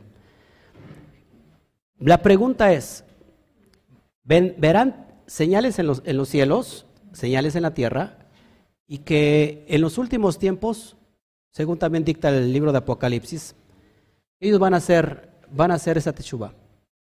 Y que muchos, aún viendo los milagros, las señales y todo lo que se ve manifestado, van a regresar a sus dioses, a la adoración de sus dioses. Es decir, la Torah es muy clara, muy enfática con la clase de personas que existen en el, mundo. Unos son los sadiquín, son los justos, otros son los beinonim, que son los intermedios, y otros son los reshaim, los malvados. Los malvados no quieren nada de Torah. Y Pablo resuelve el, caso en, Romanos capítulo 2, verso 11 al 13. Ahí habla de, de tres tipos de personas y sobre todo las personas que nos preocupan ahora. No nos preocupemos las personas de ahora porque van a tener que escuchar el mensaje y de hecho lo están escuchando y muchos están recapacitando. ¿Qué pasó con los que ya no están? ¿A dónde están? Están durmiendo, pero no era el tiempo, no era el tiempo del mensaje para ellos. Esto se, destapó prácticamente 20 años, 10 años a lo mucho, pero que hoy está tomando su verdadero auge. No es una moda, son los tiempos que el Eterno acomodó para que hoy hablara. Yo tuve, eh, mi abuelo es de, es un, es un amante de, la Biblia, cerca del año 30, eh, eh, en 1930, había un mover y, bueno, él dejó ahí una, dos comunidades, murió vivió como cristiano, murió como cristiano y de alguna manera gracias a él entramos a estos pactos, pero no era el tiempo, así que no se preocupen. Sigamos orando porque la gente va a escuchar y no se pierda rato la porción de la tarde. Yitro tiene que ver con escuchar, con oír, y es lo que va a pasar en estos tiempos y te, tiene que volver del corazón de la esclavitud para que vengan a la libertad. ¿Quién más? Norman Rivera. Sí, dime. El refresco es inmundo. Miren, no es que el refresco sea inmundo, sino que te produce en tu organismo una elevada concentración de azúcar. Toma agua.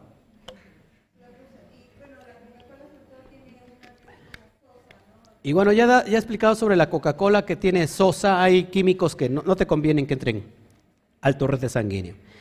Gracias. A ver, dice, dice María Claudia Pérez, ¿tiene transmisiones o estudios en YouTube? Eh, sí, claro, por supuesto, métete a mi canal se llama acá mi quejilá mundial y ahí tengo estudios de, de muchas cosas. Se me cambia de repente mi... Gracias. Ayúdeme, por favor.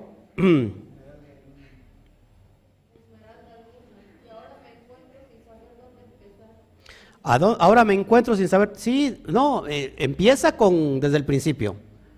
¿No? Empieza haciéndole caso al Eterno y sabemos que el mensaje que acabo de dar, que ese es el verdadero evangelio, está en completo concordancia con el mensaje que, que dio nuestro Adón Yeshua HaMashiach. Si nosotros pudiéramos preguntarle a Yeshua, Yeshua, ¿se canceló la ley? Yeshua nos lo contesta. Mateo 5, 17 al 19 dice, yo no he venido a abrogar la ley ni los profetas, yo no he venido a abrogar, sino a darle cumplimiento, a interpretarlo correctamente. Y no pasará ni una yud, ni una tilde, pasarán de la ley hasta que todo se haya cumplido. ¿Ya se cumplió todo? ¿Lo que está en la profecía? No. Está cumpliéndose ahora, pero no, no se ha cumplido todo. Y no pasará. ¿Ok? Bueno, pues nos vamos a ratito. Tenemos a rato la porción de, de Itro la parasha que nos toca, muy, muy al tema de lo que estamos viviendo. Yo creo que es parte de que va a marcar la diferencia en estos tiempos. Recuerda que hoy estamos 2021, 20, 20 más 1, dos, dos letras CAF que tienen que ver con manos, es decir, detente, párate, póstrate, y luego después otra y tenemos al Aleph, al Todopoderoso.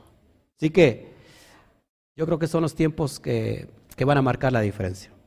Nos vemos a ratito, amados hermanos. Ah, bueno, acá me hace una pregunta muy interesante y la voy a contestar y con eso me voy, porque creo que es, creo que es interesante. Dice Yeshua la Torah viviente, no entiendo.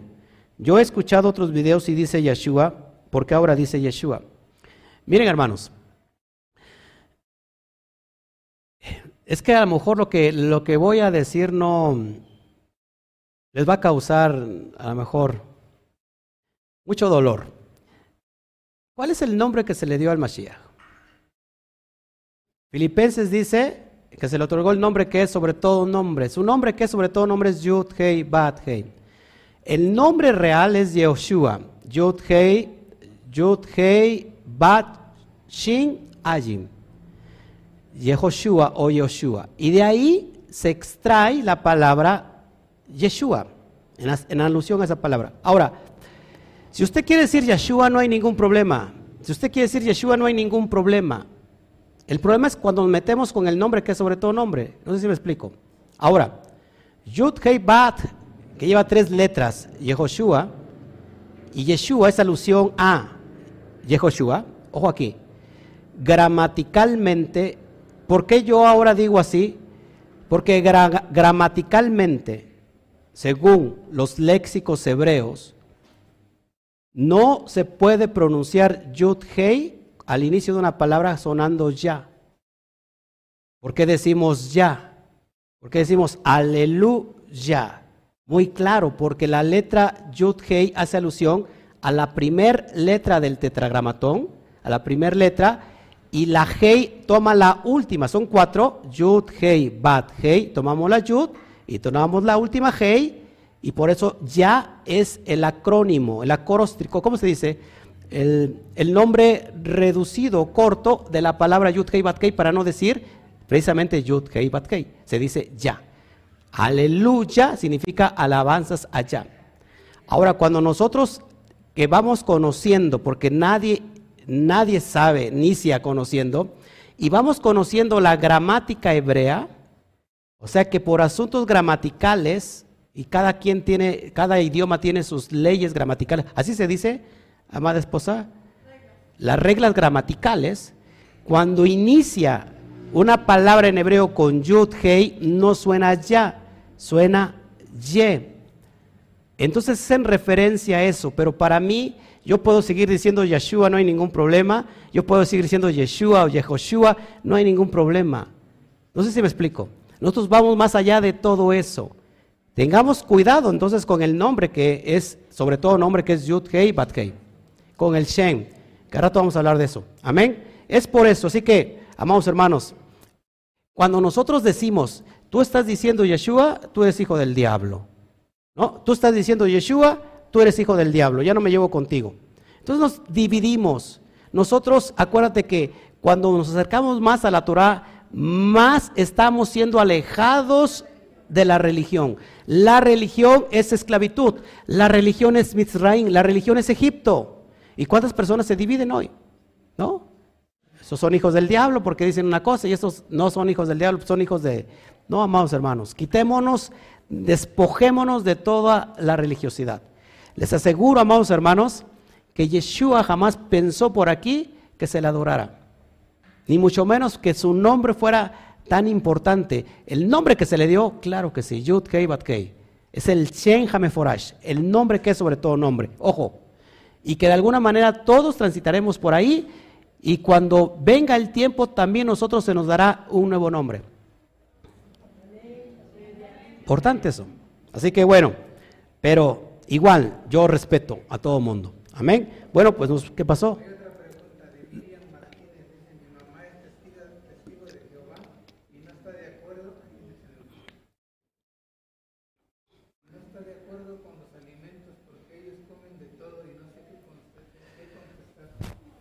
Ellos comen de todo, pues no estarán de acuerdo, pero es que los alimentos jamás se, limpiaron.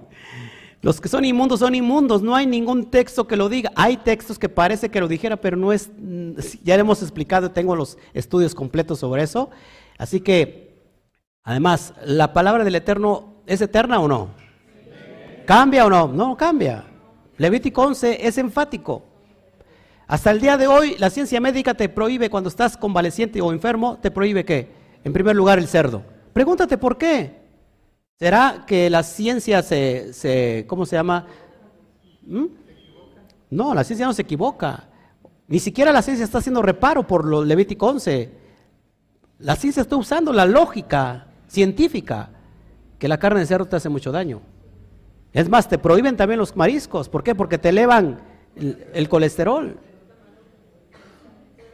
¿Cómo terminas hoy? Ojo aquí, amados hermanos, una persona que está comiendo mucho cerdo y colesterol y, mariscos tiene un colesterol alto, por lo cual entonces es propenso a, por ejemplo, al COVID.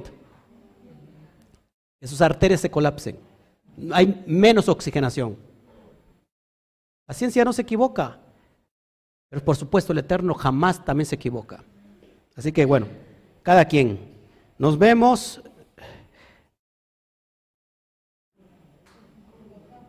Sí, hay mucha gente que pelea más de Stephanie, así es. Pero bueno,